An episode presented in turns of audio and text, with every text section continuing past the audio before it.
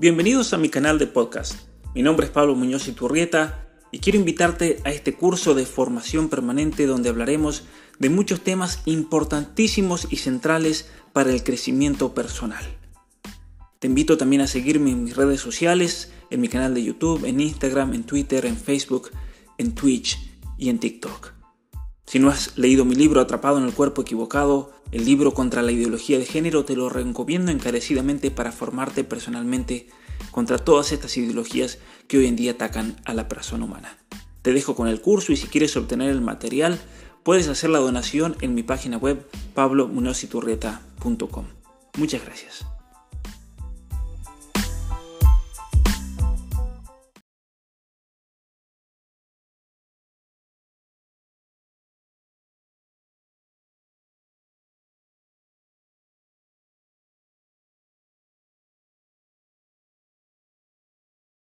Personal.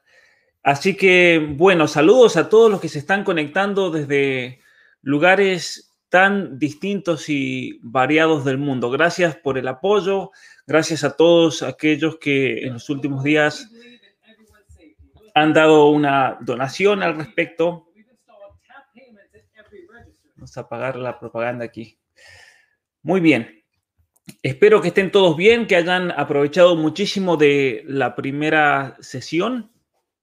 Eh, hoy vamos a continuar. Simplemente quería comentarles que, como se darán cuenta, el ser humano es un ser muy complejo. Complejo por una variedad de circunstancias, complejo por las situaciones de la vida, complejo por todos los eventos y las cosas que vamos atravesando y que vamos pasando cada día, lo cual hace que la vida en vez de simplificarse se vuelva más complicada. Y muchas veces la solución para nuestros problemas está en la simplicidad, no en, la, en, lo complicado a veces de las situaciones y, de las cosas. Pero al ser un, un, ser tan complicado el ser humano, muchas veces se, se tarda mucho en desandar ese camino de complicaciones para llegar a esa simplicidad, esa simplicidad eh, original, ¿no? Ese ser sencillo como, como palomas, como, como decía Jesucristo, esa sencillez del espíritu humano que nos hace también, eh, nos hace ser libres al respecto. Y en la conferencia de hoy vamos a continuar un poco eh, hablando de lo que, en donde habíamos quedado la semana, la semana pasada. La semana pasada habíamos estado hablando del el crecimiento personal. Había dicho que podemos ver ese crecimiento personal desde aspectos negativos y aspectos positivos. Habíamos visto principalmente los aspectos positivos, como la perfección humana tiene que ser entendida como la excelencia, ese concepto de virtud. Tenemos que buscar la excelencia en absolutamente todo lo que hacemos. Y eso obviamente que esa excelencia humana no nos tiene que llevar al peligro de tal vez pretender ser algo que es imposible ser para cada uno de nosotros. Y eso es algo que lo expliqué muy bien en una de las reglas eh, del curso 12 eh, reglas para la vida, este curso tremendo que yo creo que ha hecho mucho bien a tantas personas, un libro que causó mucho impacto a nivel mundial. Y yo les recomiendo, si no han hecho este curso, en relación a esto que estoy diciendo hoy, ver la regla 4, la regla 4 de mi curso 12 reglas para la vida, donde dice que no nos debemos comparar con otras personas, sino que nos debemos comparar con quienes nosotros fuimos ayer. ¿sí? Eh, compárate con, eh, con cómo tú eras el día de ayer, no como alguien es el día de hoy, porque solamente así nos vamos a asegurar primero no frustrarnos en ese deseo de perfección, de mejoramiento, de excelencia, de hacer lo mejor que podamos. Y, vivir de tal manera que la excelencia del día de hoy, el bien del día de hoy sea superado solamente por el de mañana y actuar de tal manera que el bien que hagamos mañana sea superado solamente por el bien que hagamos el día después. Y es así como solamente vamos a poder realmente crecer en cada uno de nuestros aspectos, crecer en, todas las cosas que, que hagamos, incluso las cosas más sencillas, más sencillas, porque es en las cosas más sencillas, en las cosas más simples de cada día, donde realmente vamos a encontrar el verdadero termómetro de nuestra vida, de, nuestro espíritu, de nuestra fortaleza, de nuestro sentido de, justicia, de nuestro sentido de amor por el prójimo, de nuestro sentido de, entrega por los demás, de sacrificios y, tantas otras virtudes y, buenas cualidades que vamos a, mencionar a lo, largo, a lo largo de este curso. Muy bien, eh, ayer hablábamos del crecimiento personal, aspectos positivos. Hoy voy a comenzar con esto de los aspectos negativos como parte introductoria que también muchas veces nos enseñan tanto en, nuestra, vida, en nuestra vida personal y especialmente en relación al crecimiento de cada uno de nosotros. En la sesión de hoy, si me queda tiempo, voy a tomar un momento para responder preguntas. Quiero decirle que me han llegado muchísimas preguntas. Muchas de esas preguntas las voy a responder durante el curso. Hay muchas otras preguntas que yo creo que voy a tener que tal vez, eh, bueno, con el apoyo de ustedes y su ayuda, si ustedes realmente están entusiasmados también, podemos alargar incluso estas sesiones eh, algunas semanas más porque es mucho, es mucho lo que hay para hablar, son muchos los interrogantes, muchos papás me decían, eh, o tal vez entendieron que esto iba a ser en relación solamente a niños pequeños, pero me dicen, pero tenemos adolescentes y ahí es cuando están los problemas. Y es verdad, y vamos a hablar mucho, no solamente de niños pequeños, sino que vamos a hablar de, niños un poco más grandes y vamos a hablar de adolescentes, incluso vamos a hablar de hijos que sean grandes, porque muchos me decían, ya tengo hijos de 22, de 23, es posible de alguna manera recuperar esa relación con ellos y demás. Sí, sí es posible, vamos a hablar de eso. De hecho, como yo les decía el día, el día de ayer, la neurobiología nos ha dado unos, eh, unas herramientas muy buenas. Y quiero hacer mención a eso porque una mujer eh, mandó un mensaje criticando de que eh, como que yo creía que había descubierto el, camino o la solución para, para, la virtud, para la perfección y demás, cuando no es así o hay gente que a veces malinterpreta a propósito. ¿Sí? Me decía, me decía, si eso ya está, ya está hecho de antemano, eh, ¿para qué voy a leer eh, toda la ciencia moderna si, si Alfonso María de Ligorio ya lo dijo? Bueno, en realidad entendió muy mal, porque en definitiva la virtud está bajo ataque hoy en día, bajo ataque por culpa de teorías que quitan de, nuestro modo de entender la realidad, la noción de bien, la noción de virtud, la noción de perfección, donde se impone este relativismo en absolutamente todas las cosas, relativismo moral, eh, donde cada uno, de acuerdo a su propia perspectiva, puede hacer lo que quiera mientras lo haga feliz, yo no tengo ningún problema, como dice mucha gente. Y entonces debemos hacer una defensa sólida de la, virtud. Y la ciencia nos está dando una herramienta tremenda, especialmente la neurobiología, el estudio del cerebro y demás. ¿Por qué? Porque significa que eh, todos los aspectos que envuelven la práctica de una virtud tienen una base neuronal, tienen una base en nuestra estructura neurobiológica. De hecho, miren lo, lo curioso de esto, hay, hay, un autor, y lo voy a mencionar aquí, no lo, no, lo, no lo pongo como ejemplo porque es una persona que yo creo que tiene muchos errores también, pero hay un autor que se llama Sam Harris. Él es un hombre ateo eh, y él tiene un libro que es muy interesante que se llama en inglés The Moral Landscape, el, eh, el territorio, por así decir, moral. Y una de las cosas que él eh, enseña en este, en este libro, que a mí me pareció muy interesante, él dice, nosotros no necesitamos del cristianismo, no necesitamos de, no necesitamos de la revelación, no necesitamos de la idea de Dios, no necesitamos de Jesucristo para vivir eh, de acuerdo a ciertos valores o ciertas virtudes, porque todo eso está inscrito en, en nuestra estructura neurobiológica. Y esto es interesantísimo porque en realidad él lamentablemente proviene, por así decir, con todo esto, o, está, está diciendo todo esto desde un punto de vista un poco pervertido también, porque en realidad, en realidad, leyendo sus propios descubrimientos y, y realmente su conocimiento admirable en cuestiones de neurobiología, pero está distorsionando absolutamente todo. ¿Por qué? Porque en definitiva, él lo que tendría que haber dicho es, no, no él, no necesitamos a Dios o no necesitamos a Jesucristo, no necesitamos eh, la revelación cristiana, no necesitamos de un dogma para ser buenos, sino que lo que él tendría que haber dicho es, se, fue de, se fue de más en decir eso. Lo que él tendría que haber dicho es lo siguiente.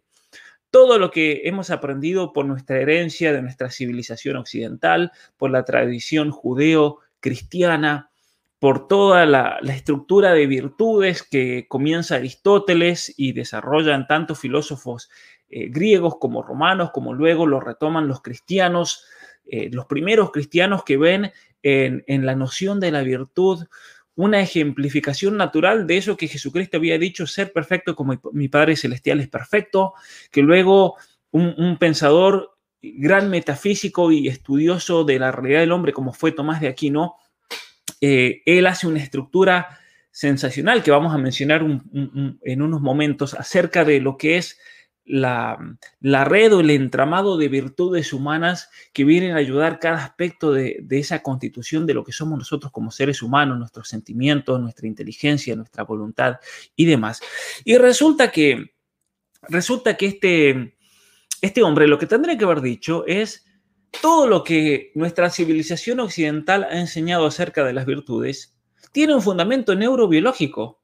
Es decir, en vez de ir y destruir al cristianismo y, decir el cristianismo no hace falta o el judaísmo, el judaísmo no hizo falta en su momento, no hace falta porque todo esto está inscrito en nuestra naturaleza, y en realidad es falso el planteo, sino que lo que nos enseña nuestra civilización occidental tiene un gran fundamento neurobiológico, que es todo lo que él tendría que haber dicho y quedarse callado y mantenerse en su, en su, en su campo, en su campo de acción. Y por eso yo creo que él, comete un gran error, pero igualmente este libro no deja de ser, no deja de ser interesante y demás, más allá de que, de que tenga eh, cuestiones que sean provocativas y cuestiones que, van un poco más allá de lo, que, de lo que le permite su campo. Pero dejando eso de lado, eh, les mencionaba que vamos a hablar un poco para comenzar de los aspectos negativos. Entonces, por un lado está el aspecto positivo, que es ese, deseo de perfección, que es el camino de, la virtud que nos ha trazado nuestra civilización occidental y que tenemos que hacer una defensa y la neurobiología nos ofrece herramientas para defender el camino de la virtud, para defender y decir, esto no es una imposición dogmática, no es una ideología, sino que tiene un, tremendo fundamento en el diseño de cada uno de nosotros, en el diseño neurobiológico, en el diseño genético. Eh, y eso es increíble realmente. Es, es, increíble cómo se manifiesta esa, esa ley natural, ese diseño del universo, ese diseño de cada uno de nosotros. Pero hay otro, hay otro tema también que es importante reconocer eh, muchísimo, un, aspecto que mm, distintas tradiciones a lo largo de la historia lo han manifestado eh, con expresiones diferentes. En el cristianismo se lo mencionó con lo que se llamó el pecado o lo que se llama el pecado original. El, pecado original, eh, yo recuerdo haber leído a un, a un gran un gran estudioso, profesor, eh, fue profesor de filosofía en mi universidad en los Estados Unidos, él es doctor en filosofía, doctor en psicología, su nombre era Fulton Sheen, fue un, gran obispo, fue un gran obispo católico en los Estados Unidos. Y él decía, él decía el pecado original eh, tendría que ser el más aceptado de los dogmas del cristianismo, porque es evidente que el pecado original existe, es evidente hasta, hasta para el que no cree en Dios. ¿Y eso en, qué sentido lo decía él? ¿Cómo se manifiesta?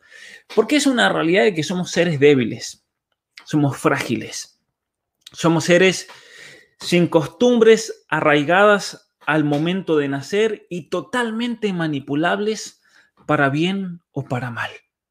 Hasta tal punto que Rousseau, por ejemplo, él decía, el hombre, el ser humano es bueno por naturaleza y la sociedad lo corrompe. Es eso que dice el feminismo radical. El feminismo radical trata de convencer a nuestros jóvenes haciéndoles creer que somos todos buenos, pero si nos convertimos en violadores, en acosadores, en abusadores, es por culpa de la sociedad que nos corrompió y por lo tanto la culpa es de ese grupo, de esa colectividad, la sociedad que nos corrompe.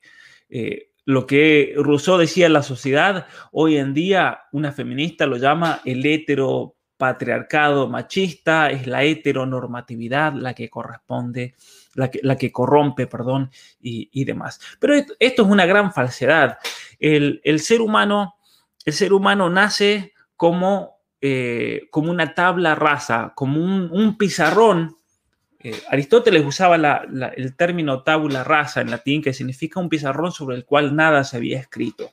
Porque es así en realidad. Cuando nosotros nacemos, no tenemos desarrollada todavía ninguna estructura de conocimiento, ninguna categoría. No sabemos explicar absolutamente nada.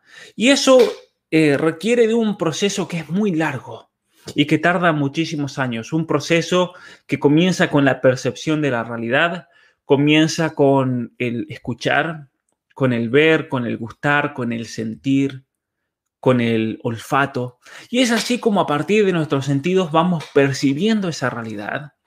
Y una vez que vamos percibiendo esa realidad, la inteligencia humana y toda nuestra estructura neurobiológica, que es parte, es parte, no es todo, pero es parte de ese proceso de percepción, tiene la capacidad de lo que Aristóteles llamaba abstraer, abstraer las ideas de las cosas, de reconocer. Lo que en el libro de Génesis eh, Dios le da el mandato, por ejemplo, a Adán y Eva, de, nombrar, le dio el poder de nombrar a las cosas. ¿Qué significa ese poder de nombrar? ¿Cómo, cómo eso se explica filosóficamente o neurobiológicamente? El ser humano, cuando conoce una realidad, tiene la capacidad de abstraer, de, dar un nombre, de, darse cuenta de que hay cosas que se distinguen de otras y que hay cosas que comparten una misma estructura. Para decirles un ejemplo, yo veo un mono por primera vez en mi vida y entonces tengo la capacidad de darme cuenta de que ese mono es distinto que un ser humano y es distinto que un caballo y un gato y una vaca y le doy un nombre a esa realidad, porque yo me doy cuenta de que ahí hay una esencia distinta, hay algo que a ese mono lo hace ser distinto que el resto. Y ese algo que lo hace ser distinto que el resto tiene muchos componentes. Tiene una figura distinta, tiene una clasificación, por ejemplo, dentro de la, de la zoología, los monos se clasifican dentro de un grupo determinado. Em, y así eh, podemos decir que tiene una constitución genética, que si bien es una constitución genética que comparte el 99% de los genes del ser humano, pero sin embargo hay algo que lo hace ser totalmente distinto. Hay algo que, si bien lo pone al mono dentro del, género animal, hay algo que lo especifica y lo hace ser muy distinto del ser humano.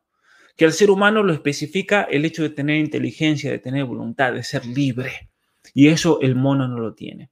Y entonces así como el ser humano va categorizando la realidad, el ser humano va formando categorías que luego le ayudan a explicar la realidad, el, ser humano tiene la capacidad luego de, de, tener un, nivel de construcción de la realidad básico y elemental, de poder comenzar a relacionar las cosas y establecer qué cosas son efectos y qué cosas son causas. Y es así como va procediendo el conocimiento del ser humano, a medida que conoce las causas de las cosas. De hecho, la definición de la ciencia es el conocimiento con causa, el saber explicar la causa, la causa de algo. Muy bien. Entonces, el ser humano, como veníamos diciendo, nace sin saber absolutamente nada.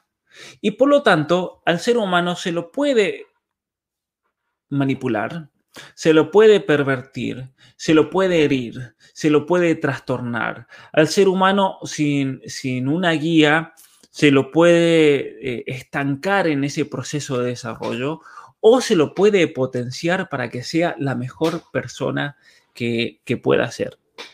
El ser humano es totalmente entonces en ese comienzo de su vida manipulable para bien o para mal. Y ese tal vez es el temor más grande de todo padre y toda madre.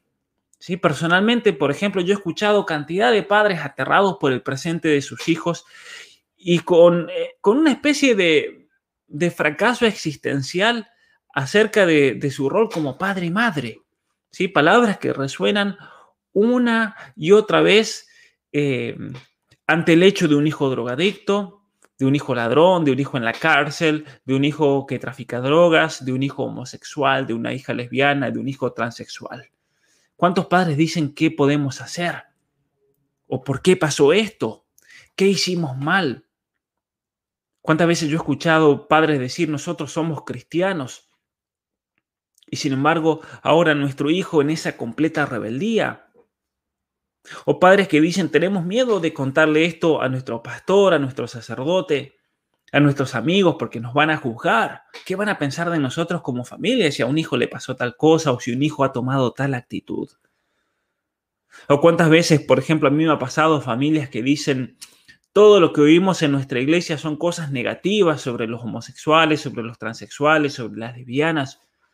Y entonces ahora resulta que tenemos un hijo homosexual, un hijo que nos ha dicho que siente atracción hacia otros varones, o una hija que se siente atraída hacia otras mujeres, o un hijo que por alguna razón quiere, no se identifica con su propio sexo y está siendo como captado por ese lobby LGBT. ¿Sí? Y cuánta gente que dice, por ejemplo, ¿sí? en la comunidad nuestra sería muy doloroso si alguien supiese que nuestro hijo es transexual o que nuestro hijo es gay. A cuánta gente le da vergüenza y se encierra. Se encierra y, trata a veces de ocultar y de no hablar sobre aquello que, que sabe que existe pero no lo quiere ver. Eso también lo expliqué eh, y, aconsejo que vayan también a verlo. Ahí en el curso de las 12 reglas para la vida conté la historia de un dragón, el dragón que se encuentra en la casa y, está ahí en la esquina de la casa. Y mientras la familia eh, sabe que está ahí pero no habla, el dragón se hace más grande. Y cuando la familia reconoce que está el dragón, el dragón se hace cada vez más pequeño, más pequeño hasta que desaparece. ¿Qué hace, ¿A qué hace referencia esto? Que todos nosotros tenemos problemas en nuestra vida. Todos nosotros tenemos problemas en nuestras familias. La cuestión es saber reconocer esos problemas y saber enfrentarlos. Porque muchas veces, lamentablemente, lamentablemente el ser humano no alcanza ese nivel de perfección que hablábamos eh, el martes, no alcanza esa virtud a la cual está llamado porque prefiere seguir viviendo como está, porque es más fácil. Y muchas veces es más fácil, es más cómodo quedarse en, la situación actual.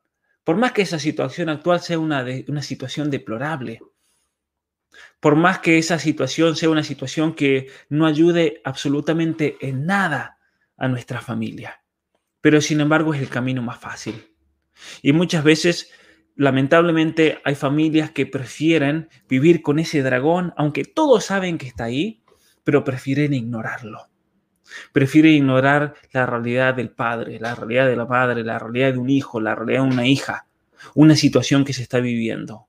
Y todos viven como si no pasase nada. Pero sin embargo es como un secreto a voces que nadie quiere enfrentar. Nadie quiere tocar eso porque es como un cristal que en cualquier momento va a explotar. Pero eso no ayuda a nadie. Y eso no sirve para nada. Entonces nosotros tenemos que, en este camino de crecimiento y formación personal, tenemos que saber reconocer cuáles son esas cosas que tal vez yo no quiero tocar. Ese dragón que está en mí que yo prefiero ignorar Prefiero ignorar porque es más fácil seguir ignorando que realmente enfrentarme a esa realidad y tratar de cambiar. Y cuando yo quiera tratar de cambiar, es ahí cuando me va a venir, eh, me va a venir o me va a ser eh, muy beneficioso el tener un conocimiento de qué es esta, esta, estructura de las virtudes, cuáles son las virtudes, saber reconocerlas, saber nombrarlas, para yo darme cuenta y decir, bueno, la virtud que a mí me hace falta para enfrentarme con este problema, por ejemplo, eh, la adicción a la pornografía, va a ser la virtud no solamente de la castidad, sino también la virtud de la fortaleza, porque debo ser fuerte, y la virtud de la templanza para poder controlarme a mí mismo. O tal vez tengo un problema con el alcohol, o tal vez tengo un problema de sociabilidad, o tal vez tengo un problema de amabilidad, o tal vez tengo un problema de que soy simplemente vago y, eso es lo que, me, me, frena para poder estudiar y para poder formarme y demás. No pretendan que en este curso yo les voy a enseñar todo. Primero, porque no lo sé. Segundo lugar, porque es tanto, como veníamos hablando al comienzo, y es tan complejo el ser humano, y es tanto lo que se puede decir, y cada vida es un mundo distinto, cada uno de ustedes, cada uno de nosotros somos un mundo distinto. Entonces yo lo que voy a hacer en este curso es darle herramientas que después ustedes tienen que discernir usando de la prudencia, usando del discernimiento para aplicarlo a la vida concreta de cada uno de nosotros, de nuestras familias, del matrimonio, de, la vida personal, de nuestros hijos y demás. Y obviamente que esto va a ser como un puntapié que yo les estoy dando para que ustedes se sigan formando por, su propia cuenta. Simplemente aquí lo que yo voy a hacer es explicarles muchas cosas de la, de la mejor manera que pueda, para que después ustedes tengan una base y puedan seguir profundizando por su propia cuenta. Sí. Yo recuerdo eh, una anécdota, por ejemplo, cuando estaba en la, en la universidad, muchas veces el profesor explicaba algo que era muy difícil o complicado y había algún estudiante que no entendía. Y el profesor, y yo agradezco muchísimo a mis profesores que muchas veces lo hacían, me miraban a mí y decían, Pablo, explícalo vos.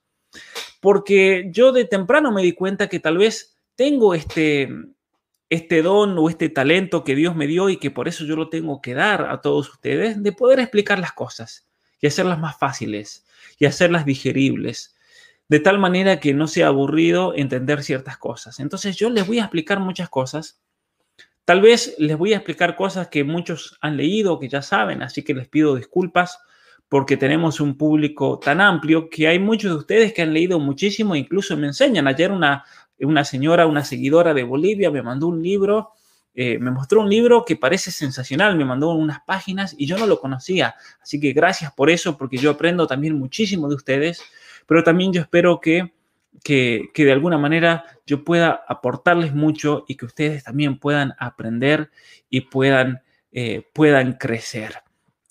Pero una de las maneras que muchos me preguntan, cómo, y esto está muy relacionado también con lo que estamos hablando, no crean que, que me voy de tema, Muchos me preguntan, ¿cómo, cómo haces para enseñar o qué método seguís para poder hablar y, poder tener, mantener la audiencia en una conferencia por una, por dos horas, dos horas y media? Yo aprendí una cosa eh, leyendo a un, eh, a un libro, no recuerdo qué, qué libro fue, si me piden el título, eh, lamentablemente no, no, recuerdo en cuáles de las, de las tantas obras que leí de Agustín de Hipona, San Agustín. Él, eh, en una de sus obras, él decía que, Cristo fue el maestro más grande que existió en, en, este mundo. Y fue el maestro más grande que existió en este mundo porque él enseñaba con admiración. Es decir, él enseñaba admirándose. Él enseñaba a la gente como si él mismo en ese momento lo estuviese descubriendo. Y entonces yo me puse a pensar y dije, claro, esa es, esa es la, es la clave para poder enseñar. Uno tiene que enseñar de tal manera que uno va pensando y va descubriendo. Porque si yo en este momento voy pensando todo lo que digo y simplemente estoy verbalizando todo lo que está pasando por mi cabeza, eso va a tener una secuencia lógica. Y al tener una secuencia lógica, va a ser que sea más fácil tal vez para ustedes el poder comprender lo que yo eh, estoy diciendo en este momento. Entonces, a mí me gusta y yo pido disculpas si en algún momento eh, digo muchas cosas o, o parece enredado. Quiero hacerlo de la manera más clara posible. Pero algo que siempre yo me he propuesto es hablar de lo que, de lo que sé, aunque tal vez no sea la mejor manera de presentarlo. Porque a mí me ha pasado muchas veces de tomar clases en la universidad en las cuales los profesores simplemente se limitaban a leer algo. Iban y nos leían. A mí me aburría muchísimo, porque para eso yo me iba, me quedaba en mi casa y en vez de eh, ir a la universidad y estar dos horas escuchando que alguien lea algo que lo podía leer yo, que lo leía más rápido y demás, o me paraba cuando consideraba importante para pensar en algo. Entonces yo me hice el propósito de enseñar comunicando lo que ya sé.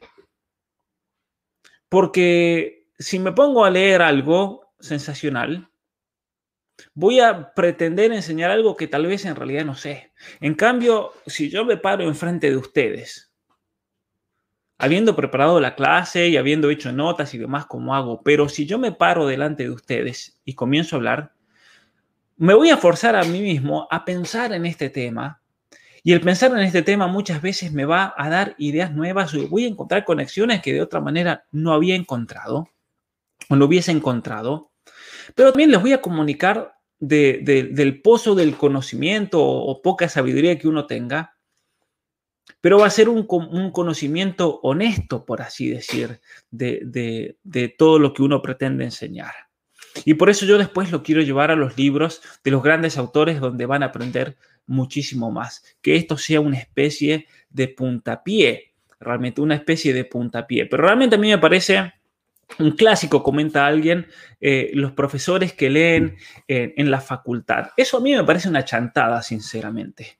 Me parece una chantada porque muchas veces eh, quien, quien lee esconde que no prepara nada o que es un chanta, como decimos en Argentina, eh, esconde el hecho de que no se ha formado o no tiene la altura realmente para pararse enfrente de un auditorio y hablar. Y si uno, una persona, no tiene la altura para hablar delante de, un auditorio, entonces mejor que, le dé el lugar a otro, Que, que, le dé el lugar a otro. Muchos profesores que mandan, por ejemplo, que dice que aprenda todo de memoria. A mí no me importa que aprendan estas cosas de memoria. Yo quiero que ustedes tomen notas, que aprendan ciertas cosas, pero que aprendan a pensar.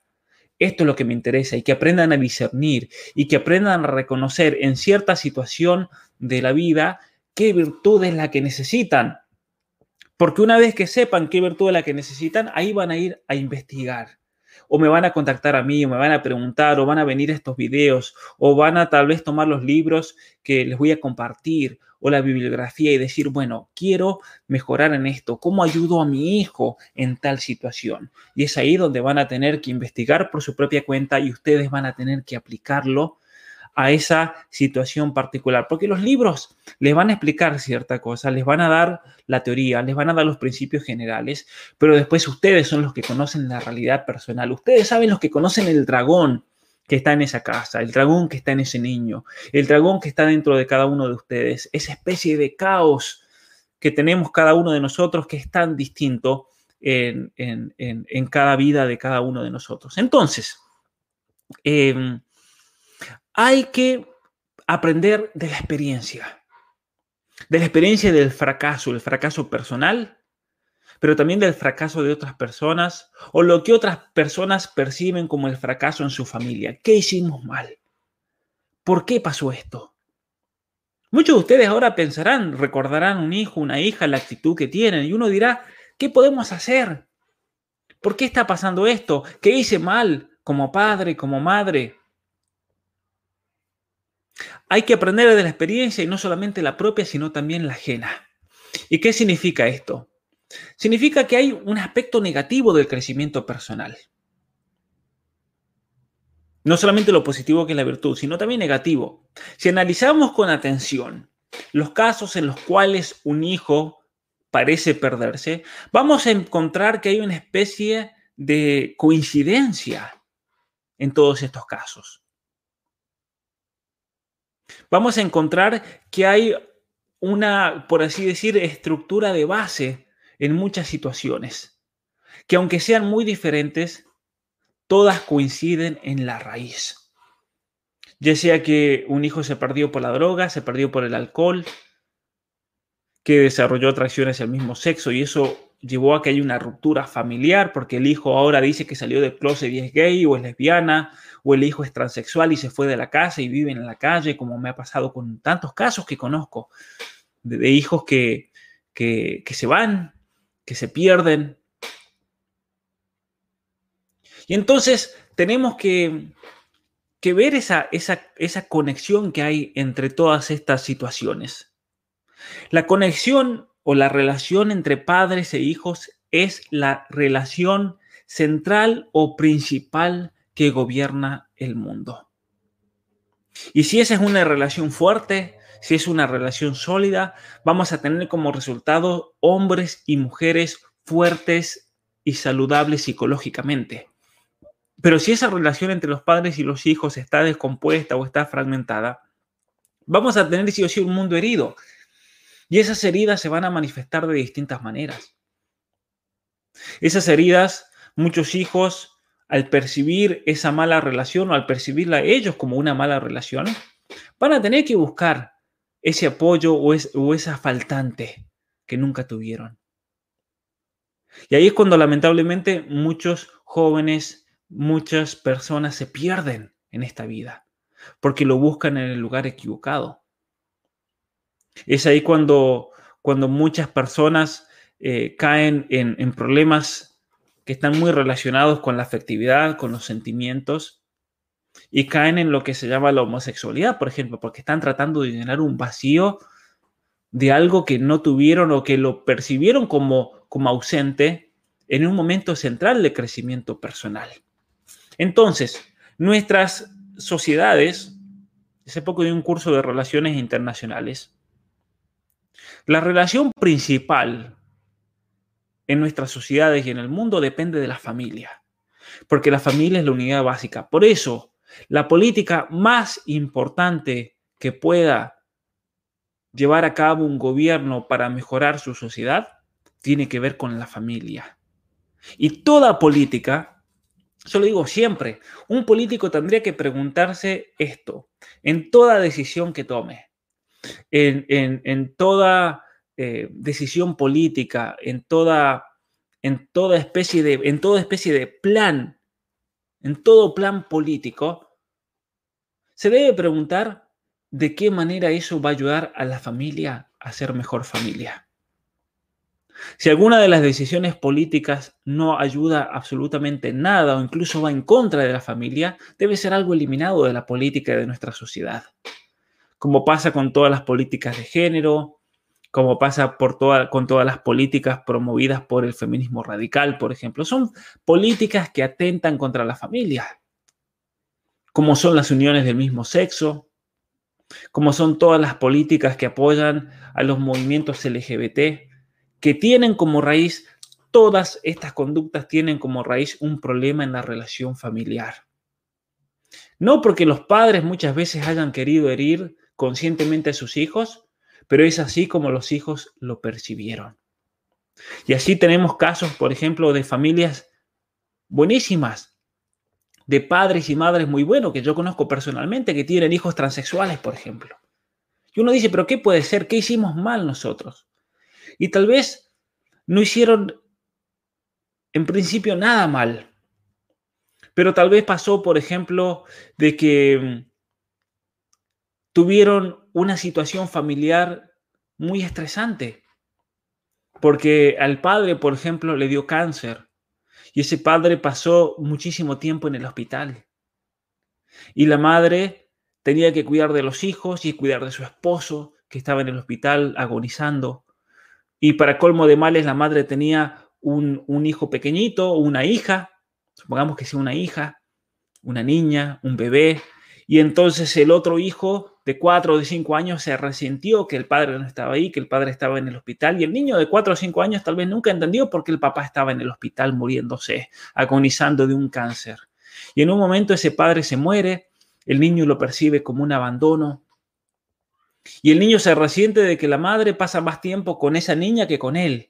Y entonces ese niño comienza a generar o a desarrollar un trastorno de la propia personalidad y para llamar la atención ante esa ausencia, comienza a actuar como niña, por ejemplo.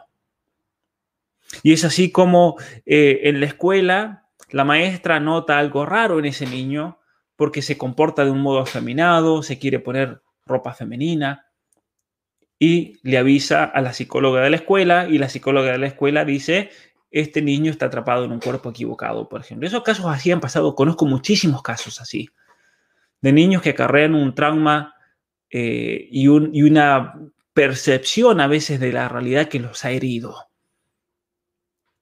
Y entonces, cuando un padre se pregunta, ¿cómo puedo recomponer esa relación con mis hijos? porque es lo esencial. La respuesta es por el amor. La respuesta eh, simple y directa es por medio del amor que vamos a recomponer esa relación. Y es un, es un trabajo arduo y muy difícil, pero es un trabajo en el cual hay que perseverar, porque solamente así es que vamos a poder sacar muchas veces a ese hijo que ha caído en algo, a ese hijo que es el dragón tal vez de la familia. Amarlo, quererlo más allá de lo que ese hijo represente o de lo que ese hijo quiera hacer. Mostrarle el amor. Y eso lo vamos a hablar un poco, un poco más adelante, eh, un poco más adelante en, alguna de nuestras sesiones. Entonces, veníamos hablando de los aspectos eh, negativos de, de, este crecimiento personal que también va acompañando lo que se llaman los aspectos positivos. Pero vamos a hablar eh, un poco de, a modo introductorio también en todo esto, porque es importante sentar esto, que es el valor de la familia. El valor de la familia, que es importantísimo tenerlo bien en claro. Nuestra familia hoy en día, lamentablemente, se dice que está en crisis. Hoy en día se dice que hay nuevas formas de familia como una solución a esa familia en crisis. De hecho, a mí me parece muy interesante, no sé qué, qué, pensarán ustedes, pero a mí me parece muy interesante que todos los promotores de estas nuevas formas de familia, uniones homosexuales, uniones lesbianas, uniones de transexuales, uniones de un hombre que se autopercibe como mujer junto con otro hombre, uniones de, de una mujer que se hace hombre y se une con otro hombre. En definitiva, son, son uniones heterosexuales y lo vamos a mirar, lo vamos a mirar eh, eh, biológicamente. Todos los proponentes de estas nuevas formas de familia y nuevas opciones son personas que han sido heridas en el ambiente familiar. Son personas que se creen tal vez o perciben a sus familias como un fracaso, sus familias de origen. Y es por eso que están encarnizados, por así decir, ante la familia natural, ante la familia constituida por un padre, una madre y, y un grupo de hijos, de muchos, de uno, de pocos, lo que sea. Pero como ellos no vivieron lo que se llama la felicidad de la familia, y nunca lo experimentaron, tienen un rencor y un odio muy grande contra la familia. Y es por eso que buscan destruir a esa familia. O casos de, hombres que han caído en la homosexualidad, han desarrollado una atracción hacia el mismo sexo, se ha herido su heterosexualidad porque no tuvieron un padre o porque ese padre fue abusador, o porque ese padre eh, los despreció, porque ese padre no los reconoció, porque ese padre nunca quiso tener un varón y los despreció como tales. Y entonces eso genera en el niño, luego en el joven y en el adulto un rencor, un odio muy grande hacia esa imagen paterna. Y eso es lo que los lleva muchas veces a todos estos activistas LGBT a tratar de destruir la familia porque ellos en su estructura mental no la pueden, no la pueden eh, aguantar. Hace poco yo contaba en una en una, entrevista que, me hicieron eh, desde Argentina, y contaba cómo, por ejemplo, en los orígenes del feminismo radical en los años 60 y 70 surgió de ambientes judíos ortodoxos. Eso es un hecho. ¿sí? Todas las, feministas radicales principales, creo que tengo el libro acá, no lo tengo, lo tengo en el otro lado. Em, hay una, hay una, escritora, eh, pensadora, filósofa eh, norteamericana eh, Camila Paglia, y ella es interesante porque vendría a ser como una hereje dentro del movimiento feminista, porque ella se considera feminista, pero la han expulsado de todos los movimientos feministas porque ella defiende eh, la biología, defiende el sentido común, defiende la familia, defiende... Eh, ella es, es, es pro aborto, pero es interesante porque ella dice el aborto está muy mal está muy mal y, y, y, y, tenemos que reconocer como abortistas y como pro aborto que eh, toda la doctrina desarrollada por el cristianismo, toda la doctrina, de, de hecho lo cita, del catecismo de la Iglesia Católica, todo eh, el argumento pro vida es un argumento fuertísimo y es imbatible. Los pro vida tienen razón, lo dice ella con, mucha honestidad, ¿no?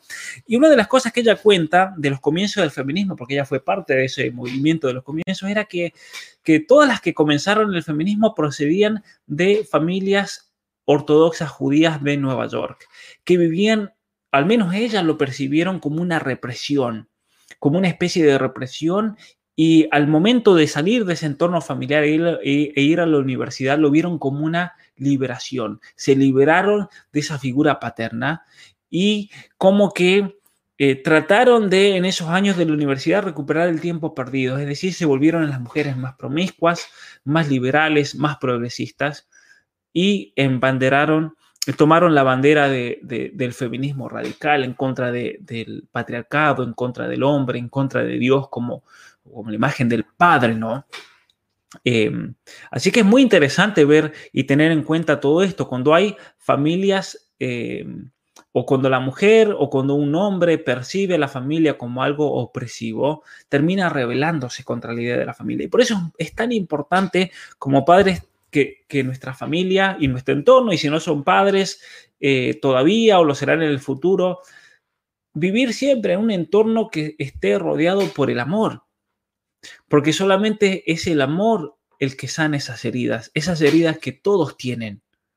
Es imposible, es imposible realmente, em, es imposible poder superar los dramas, poder superar las heridas que tarde o temprano un niño siempre va a ir formando en, su intimidad, en, su, en sus sentimientos, en su psicología, en su percepción, sin el amor. El amor lo, cura todo, realmente. Así que em, vamos a mencionar también, aquí tengo las, eh, las, notas, el tema de la familia, veríamos hablando eso, el cómo la familia hoy en día está bajo un ataque.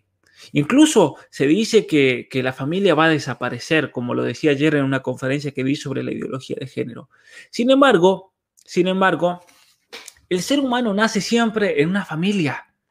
Es en una familia donde el ser humano establece sus primeros contactos biológicos, sus primeros contactos afectivos. Y es por eso que depende, cada uno de nosotros dependió de la familia o depende de la familia hasta el momento de lo que se llama la emancipación.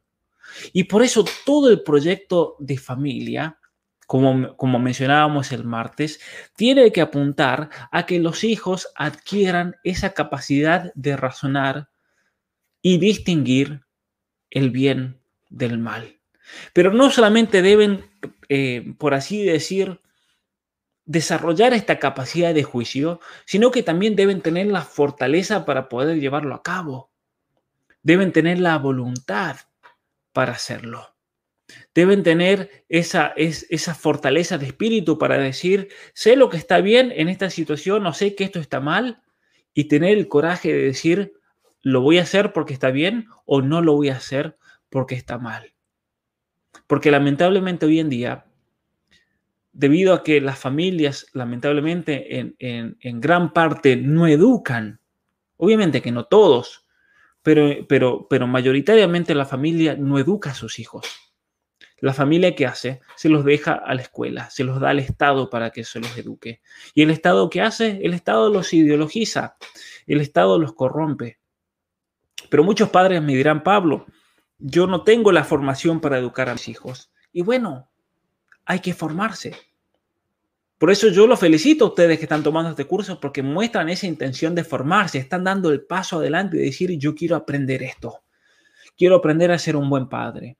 Quiero aprender a ser una buena madre, quiero aprender a ser la mejor persona que puedo ser.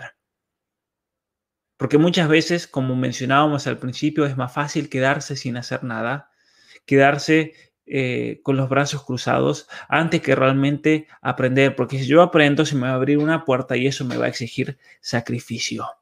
Se me va a hacer sacrificio. Así que eh, lo de las fuentes lo voy a compartir. Les recuerdo que en mi página web eh, después de estas sesiones yo voy a publicar el mismo día o el día siguiente un artículo donde va a estar este video, pero ahí voy a poner todas las citas de los libros que menciono y lecturas recomendadas. De hecho, el otro día publiqué eh, este artículo cortito donde tengo más o menos siete libros recomendados para aquellos que quieran profundizar. Los libros que vaya mencionando hoy, eh, que ya he mencionado un par, dos o tres o cuatro, los voy a poner ahí también para que ustedes eh, puedan ver y puedan tomar nota y si hay un nombre raro que no saben cómo se escribe y demás, va a estar todo ahí. Así que la familia es realmente esencial, es esencial para poder formarse, como dice el título de este, de este curso, es esencial para poder crecer personalmente. Los padres tienen entonces una responsabilidad gigantesca al, respecto. Ahora, una cosa interesante que es, es importante defender hoy en día, que está bajo ataque, que es el lugar de la familia. Es el lugar de la familia dentro de la formación de los hijos una familia que está bajo el ataque por ideologías, que está bajo el ataque por el Estado, un Estado que pretende ser el dueño de nuestros hijos. Recordemos que en Argentina una, una ideóloga del género, Rosaura Barrios, dijo, los niños pertenecen al Estado, lo mismo dijo la ministra de Educación de España, los niños pertenecen al Estado, lo mismo se escuchó en México y en tantos otros lugares donde se quiere afirmar que es el Estado quien está a cargo de los hijos y no la familia. Y esto es una gran mentira, ¿por qué? Porque son los padres los que le han dado la vida a sus hijos, no el Estado. Son los padres y por lo tanto los padres son los que están primeramente obligados, y voy a repetir esta palabra nuevamente, son los padres los que tienen la obligación de educar a sus hijos, porque son ellos los que le dieron la vida y por lo tanto son ellos los que tienen la responsabilidad primaria. Y debido a esa responsabilidad natural, los padres también, en consecuencia, son los primeros educadores de sus hijos. Y cuando digo son los primeros educadores de sus hijos, no me refiero a una palabra de modo cronológica. No me refiero que son los primeros de los unos a los tres o de los unos a los cuatro años y a partir de, de los cinco comienzan a ser del Estado. No, me refiero a que son los primeros de un modo ontológico. Siempre siempre van a ser los primeros educadores, sea que el hijo tenga un año o sea que el hijo tenga 50, porque son los padres los que los trajeron a esta vida y por lo tanto esa va a ser una responsabilidad que va a perdurar de por siempre. Obviamente que teniendo en cuenta las distintas etapas, porque recuerden esto también, la función de los padres es que los hijos aprendan a discernir el bien y el mal de tal manera que puedan dirigirse solos. Y tienen que adquirir en ese camino la fortaleza necesaria. Y entonces, ustedes como padres tienen que comenzar a entrenar a sus hijos a que se independicen, a que se sociabilicen. Por eso no es lo mismo un hijo de 50 que un hijo de dos años. Y el padre tiene que tener la prudencia entonces de cómo dirigirse y es por eso que muchas veces hay padres que tienen tantos dramas en, la adolescencia, porque en la adolescencia es la época en que el joven se da cuenta de que está llamado a independizarse. Y entonces muchas veces actúa con, rebeldía para hacerle notar a los padres que él tiene o ella tiene una vida distinta que la de sus padres. Y es ahí cuando los padres tienen que tener gran tacto en la educación. ¿Para qué? Para que los hijos no lo perciban como un enemigo, o como no lo, que no lo perciban como alguien que le quiere restringir y arruinarle la vida o controlarle la vida. Por eso es tan importante la educación en la voluntad desde pequeños. Por eso es tan importante hacer fuerte a nuestros hijos desde los comienzos. Que nuestros hijos, y lo vamos a ver en alguna de las, de las virtudes, cómo los padres deben entrenar a los hijos al orden, por ejemplo que sus hijos sean ordenados, pero no hay que, esperar a que los hijos tengan 13 o 14 años para que sean ordenados. Los hijos tienen que comenzar a ser ordenados desde el momento en que son niños de 9, de 10 meses. Es ahí cuando los padres tienen que tener el ingenio de enseñarle al niño que tiene que ordenar sus juguetes, por ejemplo, de que no puede dejar todo desparramado. Y es ahí cuando hay que enseñarle, que hay que mostrarle, hay que hacerlo de modo visual, ir introduciendo el orden dentro de la vida, dentro de lo que es el caos, porque el niño tiene la capacidad neurobiológica de percibir eso. Los niños no son tontos. Y hay capacidades neurobiológicas que están presentes ahí en los primeros comienzos y que muchas veces nosotros pensamos, no, no va a entender el niño. Sí, sí va a entender. La cuestión del orden, la generosidad, que el niño salga de sí mismo ayudando. Yo lo decía en el curso de 12 reglas para la vida. Tal vez a un niño de 2, de 3 años no se le puede pedir que ponga la mesa o que cocine, pero sí se le puede pedir que haga 20 viajes llevando el tenedor, la cuchara, el cuchillo, las servilletas. Tal vez no puede llevar el plato porque se le va a caer, pero hay cosas que sí el niño puede hacer y tiene que colaborar y colaborar en familia. Pero eso, eso va a, a exigir que trabajemos en familia también. Por eso el proyecto de familia es un proyecto que es complicado y complejo. Y es un proyecto para el cual se necesitan dos. Se necesita un padre y se necesita una madre. Un padre y una madre que sean complementarios para este trabajo, porque es un trabajo gigantesco, titánico. Por eso una mujer no se debe casar con cualquiera, como tampoco un hombre. Pero generalmente la que, la que, la que está más alerta a ese sentido es la mujer. Y, y, ustedes tienen que enseñarle a sus hijos también esto, y especialmente a sus hijas, que ellas tienen el control sobre su futuro y sobre con quién se van a casar. O si muchas mujeres solteras están escuchando, está en ustedes el decidir. El hombre nunca decide que se va a casar con todo lo cual. El hombre simplemente espera la aceptación de esa mujer. Y eso es lo que la mujer tiene que buscar. Me voy a casar con un hombre que va a ser complementario y que va a ayudar en el trabajo de la familia. Va a ser un hombre que va a colaborar. Va a ser un hombre que, va a trabajar en unísono. El hombre también lo tiene que pensar con respecto a la mujer. Va a ser una mujer que tiene los mismos ideales de formar una familia y crear a los hijos de una manera determinada potenciándolos en la excelencia, potenciándolos en la virtud. Muchos me han preguntado y me han mandado muchos textos y algún que otro comentario, los daños de la tecnología en los hijos. Yo le voy a decir una apreciación personal y después más adelante voy a hacer un video sobre, sobre esto, pero voy a mencionarlo rápidamente. La tecnología le hace muchos daños les hace, mucho daño a nuestros hijos, muchísimo, desde el punto de vista neurobiológico. La tecnología y la especie de luz que emiten las pantallas de celular, de iPad, de tablets, del televisor, le hacen mucho daño a niños. De tal manera que, por ejemplo, en la neurobiología se ha establecido cuánto tiempo debe pasar un niño por día ante la pantalla. Y les voy a tirar un dato eh, científicamente comprobado. Un niño de 5 años no puede pasar más de 5 minutos frente a una pantalla, por ejemplo. Y muchos se van a asustar porque muchos de ustedes tal vez le ponen el televisor al niño que vea, que vea, que vea y que vea. Pero eso le produce un daño en la estructura neurobiológica, en sus redes neuronales. Muchos tal vez le darán el celular, le dan el iPad para que el niño se distraiga, para que no moleste. Pero le están haciendo un daño a su hijo.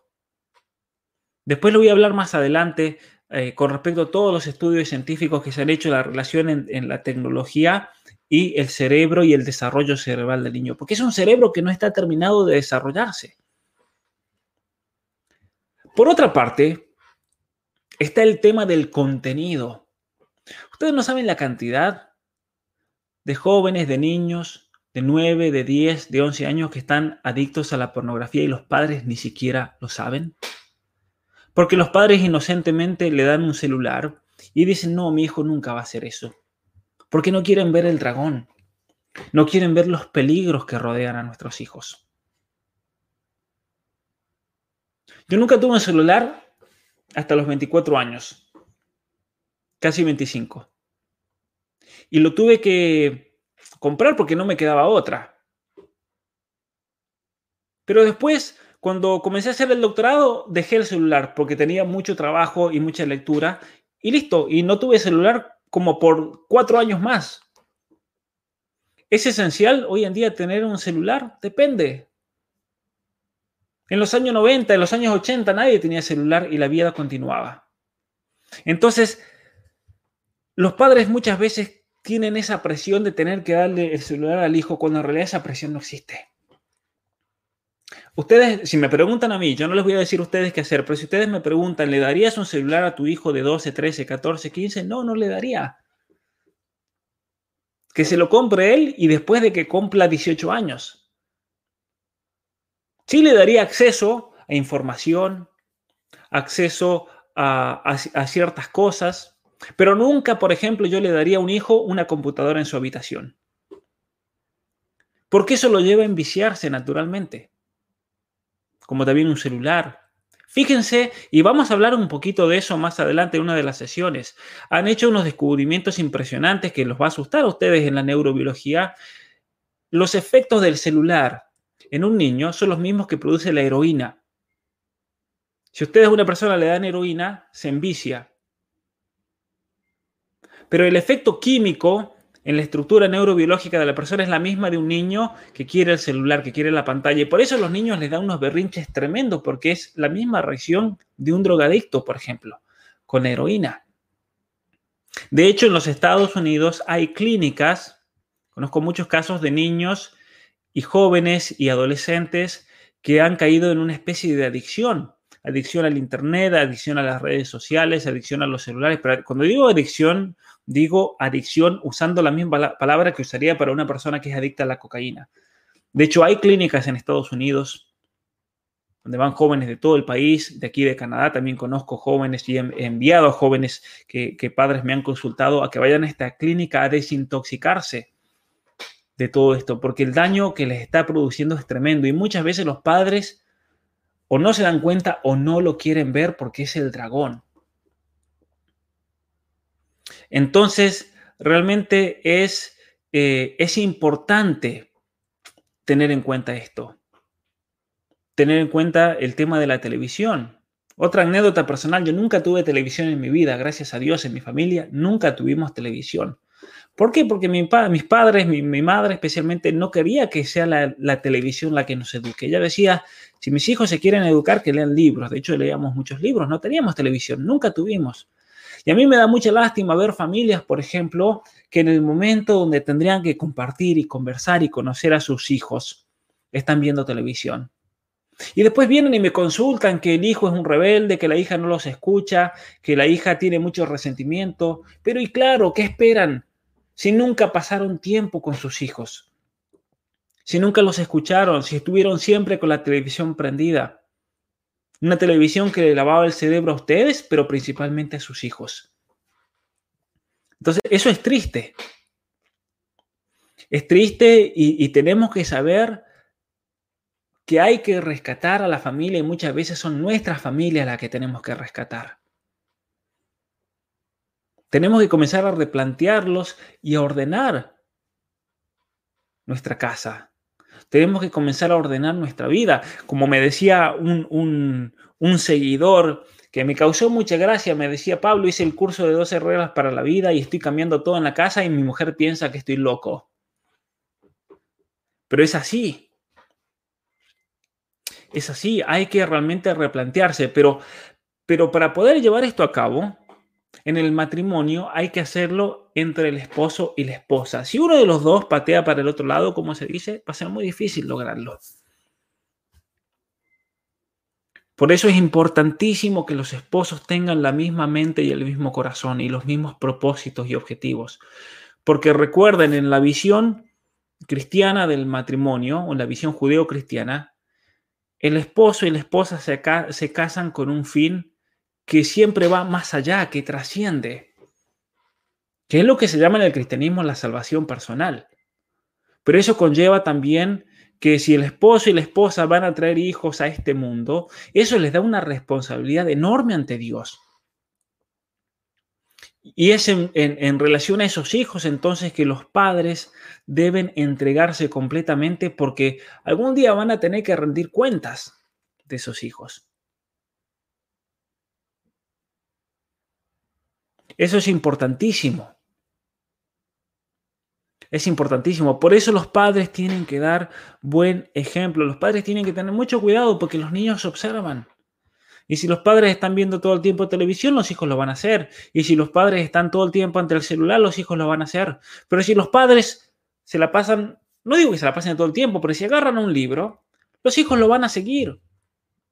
De hecho, me han, llegado muchas historias hermosas también. Una mamá me contaba que se sienta todas las tardes y las noches a leer el libro Atrapado en el cuerpo equivocado y la sobrina, creo que era la sobrina de cuatro años, le pidió que le enseñe a leer porque quiere leer ese libro que tiene la tapa del bebé. Entonces la nena dice, quiero aprender a leer para poder leer ese libro que lees todas las tardes. Eso es increíble, ¿no? Pero tienen que realmente, tienen que realmente eh, replantearse o todos tenemos que replantearnos constantemente nuestra vida, porque siempre hay algo para mejorar. Y, el trabajo eh, de la familia en relación, y aquí vamos a ir terminando, el trabajo de la familia con respecto a esa responsabilidad gigantesca que tienen, ¿sí? Porque son, es la familia la que trajo los hijos a este mundo, no el Estado. Y entonces ese deber de educación familiar solamente, o ese crecimiento solamente se va a dar por, por, el, por las virtudes. Y si el ser humano debe alcanzar esa excelencia personal y esa formación personal, no hay mejor lugar para asegurarse ese crecimiento que en la familia.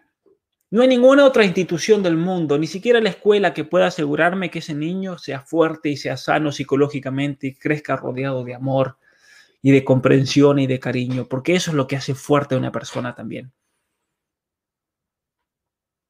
Entonces es importante tener en cuenta eso, el valor y el rol principal en nuestra sociedad de la familia.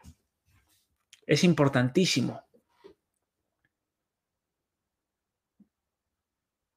Así que vamos a ir terminando aquí para la semana que viene yo quería hablar un poco más de, la estructura de las virtudes, ir mencionándolas y demás, pero no nos, no nos ha dado el tiempo, así que vamos a seguir eh, la, semana, la semana que viene. Pero bueno, agradecerles como siempre eh, a todos, eh, a todos los que hayan hecho la donación. Les recuerdo primero, muchas gracias a todos los que quieran donar también. Eh, muchos me preguntan cuánto hay que donar, lo que ustedes puedan en realidad. ¿sí? Lo que ustedes puedan. ¿sí? Los aspectos negativos que preguntan ahí, em, ¿cuáles son los aspectos negativos? Que el crecimiento tiene aspectos positivos, que es la virtud, la excelencia, y vamos a ver todo el entramado de virtudes, pero también hay aspectos negativos en el sentido en que cuando una persona aparentemente fracasa en esta vida, se dan por ciertas situaciones que vamos a enumerar. Familiares, emocionales, de abandono, por la televisión, por el Internet. Y entonces tenemos que saber reconocer cuáles son los aspectos negativos que llevan a una persona a su caída, a su estancamiento en el desarrollo, y entonces saber prevenir a partir de eso aprender de los errores propios y aprender de los errores ajenos también. Entonces, por eso vamos a hablar, por ejemplo, muchos padres me han preguntado, ¿qué hacemos si tenemos un hijo transexual o un hijo homosexual o una hija lesbiana? Y es ahí donde especialmente vamos a hablar de estos aspectos negativos. ¿Qué hace que una persona caiga en eso? ¿Qué hace que un, hijo caiga en la drogadicción? ¿Qué hace que un hijo caiga en el alcoholismo? ¿Cuáles son los factores que se dan en la vida de estas personas? Porque la ciencia los ha determinado ya. La ciencia ya, ya nos, ha, nos ha demostrado eh, cómo, cómo, una persona puede, puede caer en una situación así. Y entonces la familia puede ser, lamentablemente por situaciones que se viven, una escuela de perdición, cuando la familia está llamada a ser una escuela de virtudes. Por eso tan importante. Si voy a hablar cuando el papá no está presente, si voy a hablar de eso, porque es una situación muy difícil, muy difícil también. Es una situación muy complicada pero lo voy a mencionar en, una de las sesiones. ¿Cómo hacer cuando el papá no está presente? ¿Cuándo hacer cuando la mamá no está presente?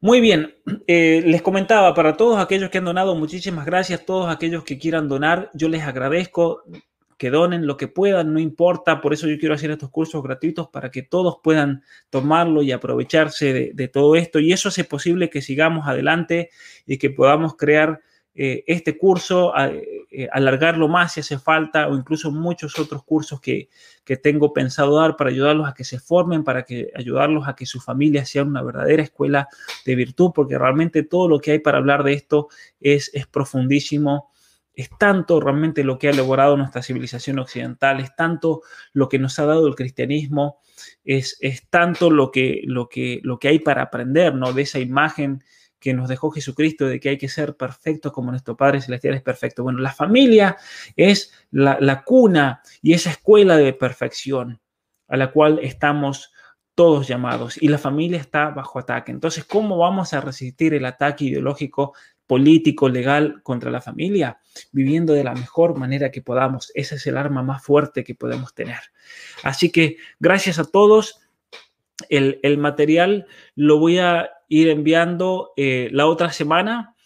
Quiero agradecerles por haberse conectado. Seguimos a la misma hora el martes que viene para todos aquellos que vean el, video en diferido. Gracias por conectarse. Este es, un, este es un video que queda grabado en el canal de YouTube, así que si lo ven eh, ahora en el 2020, si lo ven en el año 2025, es un curso que lo pueden tomar eh, cuando sea. Gracias a todos y que tengan una muy, pero muy buenas tardes.